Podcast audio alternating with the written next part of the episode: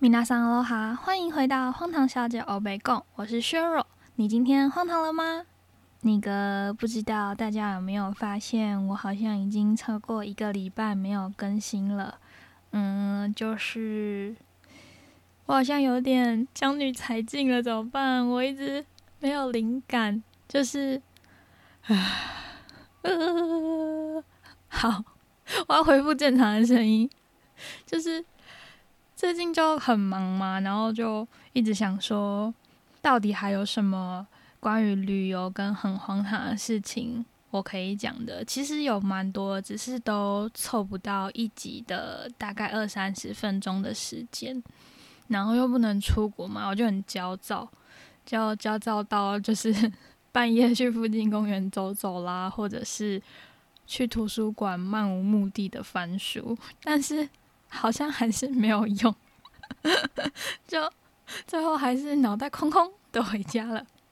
好，在今天正式开始之前呢，还是要跟大家分享一下最近我做了什么荒唐的事情。就是不知道大家知不知道一个很美就是很红的 YouTuber 叫流氓，就是讲月老开始红的那一个，他就有一集就分享说。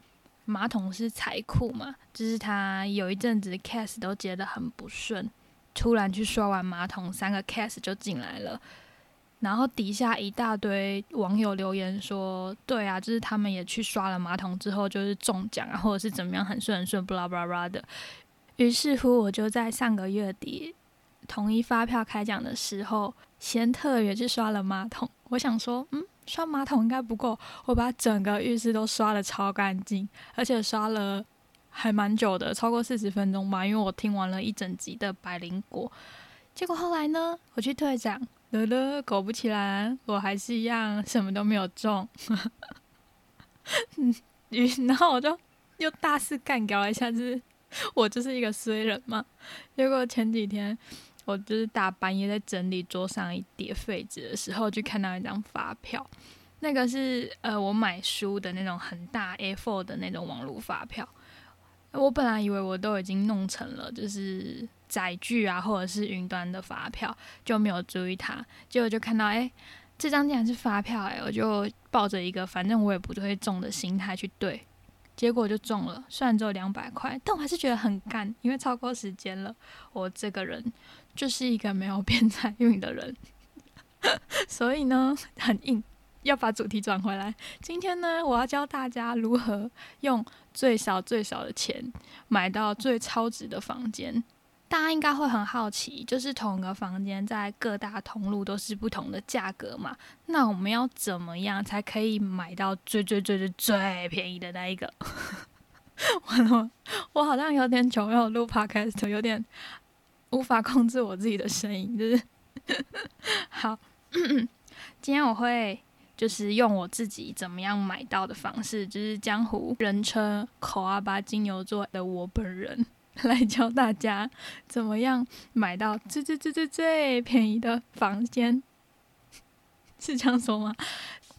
那我个人呢，第一步就是一定要确定时间，因为现在的情况比较特殊嘛，我们没有办法出国。所以今天会比较着重在疫情之下国内旅游的住宿。等到以后疫情好了之后呢，再来教大家怎么买很便宜的机票。第一步呢，最重要，你一定要确定你的旅游的时间。通常我旅游一定会避开五六日跟连假，因为人很多，旅游品质不好之外呢，那个房价是会翻倍的。不知道大家有没有发现说？当你进到订房的网页，他们通常都会分三种价格，一个是定价、售价、优惠价。你就想说，干啊一个房间还要我分三种价格，而且通常优惠价是定价的大概六折到七折之间吧。但他们就会有很多小淡书，就是告诉你说，哦，可能定价是那种连续假期啊，像是清明嘛。春节那一种就是最贵的，在售价可能就是暑假的一到五啊，或者是一些礼拜五晚上。再来最便宜的才是普通的平日一到四。那通常呢，如果是国内的住宿，我不会提早很早买。虽然大家都有一个找鸟时间嘛，但是最近其实已经发展出了另外一个叫做晚鸟优惠的东西。我个人就是一个心脏比较大颗的人，就想说台湾嘛，我怎么可能找不到地方住？就近几年，我如果在台湾玩的话，我都不会刻意的提早订好房间，除非那一间的房型很夯。很完美，就是那种很抢手的，我才会先订好。如果说只是要住一个能睡一晚、洗个澡的那一种，我通常都会在当天的车程上才开始划，说：“诶，我要订哪一间？”等一下再来告诉大家为什么。那我订房间的第一个方式呢，首先跟大家说旅展。虽然旅展这个东西啊，就是你知道褒贬不一，爱它的人很爱，就觉得它没有特别便宜的人也是很多。对我来说，旅展的使用方式有两种。第一种是刚刚好，像是如果我这一两个月内要出去玩，那又刚刚好有个旅展，又又刚刚好我要去台北的话，我就会去看一看。还有大家不要傻傻的，就是花钱买旅展的票，他们其实都可以上网事先先登录会员，就可以送你免费的票了，不要白白花冤枉钱一百一百五十块。那其实旅展有很多场，除了台北、台中、高雄之外，它还会分什么春季旅展啊，夏季就是春夏秋冬四个季节都有，还有什么台北国际旅展。最近因为疫情的关系嘛，其实我们已经没有什么国际旅展可言了，通常都是国内住宿自立自强。这个时候呢，就会有比较多的餐券可以用，大家也可以注意一下。第一个是刚刚好遇到最近要出去嘛，再来就是一个买起来存的概念，像是很多不同名称的饭店嘛，其实他们的老板都是同一个，比较好分辨的像是长隆桂冠啊，像什么台北长隆桂冠、基隆长隆桂冠、高雄长隆桂冠之类的，还有国宾集团、老爷酒店也是像是日本老爷酒店、江西老爷酒店、宜兰的传艺会馆都是同一个老板哦，他们家比较屌的是他们在。什么尼加拉瓜啊、西贡跟博流也都有集团，还有一个像是云朗集团、台北君悦啊、兆品、汉品、云品都是同一家的。那大家可以就是先买起来。有去旅展参展的那些饭店集团啊，通常都会推出优惠。大家只要注意到说它的使用期限是到什么时候，通常都可以买到比。官网啊，或者是订房网站还要便宜的价格，而且很多它其实不会限定你要同一个人使用，就是你们可以三五好友分一分，像星巴克的咖啡券一样，让它越来越便宜。那提到了饭店集团去旅展参展的一个模式，就有点像说我们去它的官网订房。一般来说，我是很不建议大家去官方网站订房间的，因为通常会最贵。但在一种情况下，我们一定要去官方网站订房间，那就是每一次我最期待的旅游补助。旅游补助这个计划就是规定说，你一定要去官方网站订房，再登录你的身份证字号，它才可以回馈你。一开始我以为这个方案应该是大家都知道的，但是好像是疫情之后大家不能出国，新闻比较常报，才比较多人使用。其实旅游补助方案已经实行了蛮多年的了。我记得我四五年前就有用过这个方案，但他们通常名称都会不一样，有时候是秋冬旅游补助啊，什么春季旅游补助。它通常有三个不同的补助面向：自由行嘛，就是您这个人的身份证配合这一个房间一晚就可以折抵一千块；再来是团体。团体那个比较复杂，它会规定说每一团几个人，那一个团最多可以补助到多少钱。最后一个会是离岛，因为在疫情之前，通常大家比较懒得去离岛嘛，离岛都会有一些加码的补助，像这些是针对不分年龄的国人。前一阵子农历过年的时候，还有一个春节孝心计划，是针对五十五岁以上的老人也有给补助。那除了中央政府的补助之外呢，各县市也会有加码补助，像是十二月到三月，台北有一个加码补助也是每个房间省一千块。那桃园的还没结束嘛？我在上一集有跟大家分享到四月三十号，大家来桃园玩一下嘛，救一下我们的观光。最后一个呢是地方自救。就在去年的秋冬旅游补助之后呢，政府一直没有提出新的，那民间的业者就是慌了嘛，就推出了一个安心游补助二点零，每个房间只能折五百块，但这个也是到去年而已啦。就是大家在要出去玩之前，可以再查一下有没有这种官方或者是半官方的补助，一个房间折一千块很多诶，因为。我就是一个每一次都不会错过的人，常常我可以住到一个房间不用钱，或者是只要补贴几十块啊，一两百块这一种，是不是很开心？而且如果说你自由行、团体或者是离岛都去啊，平均每个人都可以省两三千块的住宿费是没有问题的。那最后一个方式呢，就是最大众的订房网站。台湾的订房网站就是很有名的那几个，Agoda、Hotels.com 跟 Booking 这些订房网站呢，都有一个差不多的毛病，就是他们很阴险狡诈。每一次你登录的时候，它的价格可能会因为你是用电脑登录、用手机版本的 App 登录，或用手机的简易版网页登录而不一样，就会变得很头痛。想说。明明都是同一个订房网站，为什么价钱都会不一样？所以这时候，当你第一次想要订房间的时候，请先用无痕的网页开启订房网站，再来不要登录，千万先不要登录，不要让这一台电脑有任何任何可以追踪到你的资讯。先看一下它最原本的价格是多少，记起来之后呢，你再打开新的网页。用你平常的方式去看，说，诶，这个房间是多少钱？之后你就被记录了嘛？但是没关系，不要紧张。你被记录了之后呢，订房网站就会很聪明的一直寄一些有优惠码的信给你。你就是把这些优惠码都记起来，但是不要点信箱里面的链接进去，因为我真的试过好几次。我如果说点 email 里面的那个 link 进去啊。它的价格通常都已经先被调高了一点点，接下来再输入可能九五折或九折的优惠码，那跟原本的根本就一模一样。而且很多时候啊，他就算给了你优惠码，你最后要结账的时候呢，阿 t 塔这一方面真的很贱，因为他后来还会把就是输入优惠码那个地方藏起来。我想说，看啊，你给了我优惠嘛，又不给我输入的地方，到底是花了 fuck？好，那就是。这时候呢，我们就是一场斗智的比赛，一定要比他们聪明。我通常呢会把几个我比较常用的订房网页的价格、电脑版和手机版的记录下来之后呢，再来就是看信用卡的折扣。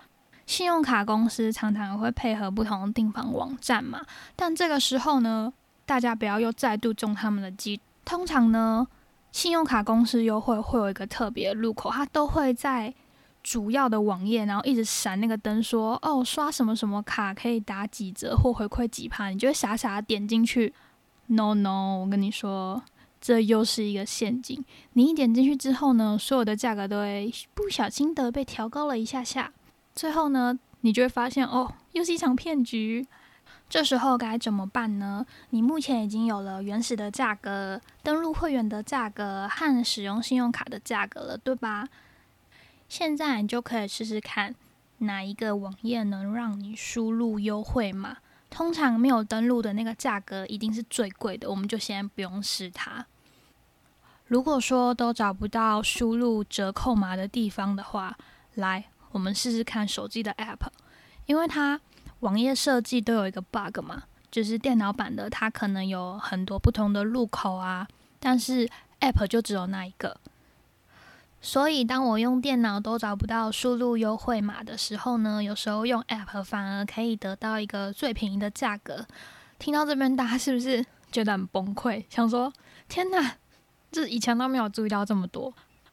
那为了公平起见，我找了同一家饭店同一个房型，在一个月后，也就是五月五号，用各种不同的入口网站、订房网站做搜寻，并且整理了一个表格给大家做参考比较。那就是台东纳鲁湾大酒店的豪华双人房一晚为例，我们最一开始是用无痕页面，并且没有登录嘛，那样的话在 Agoda 上的价格会是四四九八，用一般网页登录之后呢，价格会瞬间变成三七五六，差了七百四十二块。依照刚刚的方式，如果我们在结账的页面都找不到输入优惠码的地方呢，到了 App 去试，它的价格就会变成三六五七，又省了一百块。那这个价格是还不包含 Agoda 的 A 金回馈和你自己本身信用卡的回馈的。我们已经找到了一个最便宜的方式嘛，接下来要再配合一个非常强大的东西，那就是现金入口网，叫做 Shareback。这个入口网站应该有蛮多蛮多人知道了，因为它有很多业配。它的使用方法很简单，就是你先打开这个 Shareback 再从这个网页进入你想要购买的那个网页，是不是有点老舍？反正就是 Shopback 他们其实有配合很多的订房网站，Agoda、Hotels.com、Booking 都有之外，还有 Expedia、博客来啊、Foodpanda、PC Home 一大堆有的没的。你只要是从它这个网页打开连接过去，它都会再额外给你一个现金回馈。就每一家给的回馈的爬数都不一样。以我们刚刚那间纳鲁湾的豪华双人房为例子，最便宜的价格刚刚已经落在了用 App 登录的三千六百五十七块。如果我们这时候从 Shopback 的现金入口网登录，但这边就一定要用手机喽，因为它是 App 的。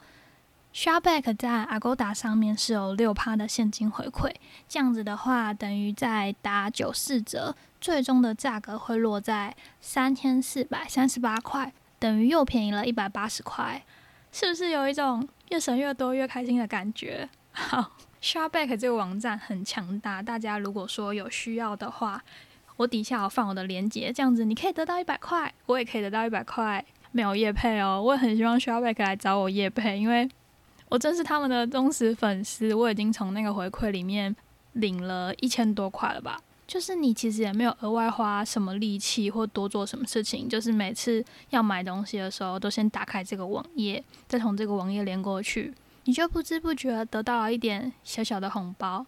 好，接下来我要再讲另外一个类别，这个类别我不知道怎么称呼它。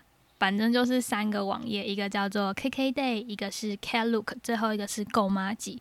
他们一开始都是做一些旅游相关类型的票券起家的，应该是吧？就是 就是他们一开始只是很单纯的可以买一些便宜的门票啊、车票之类的，但他们现在都有在卖住宿券了，只是他们住宿的选项没有很多。那一样以同一个房间为例子来比较，最便宜的是用购马几加上 Shopback 的方案，最终的价格是四四九八。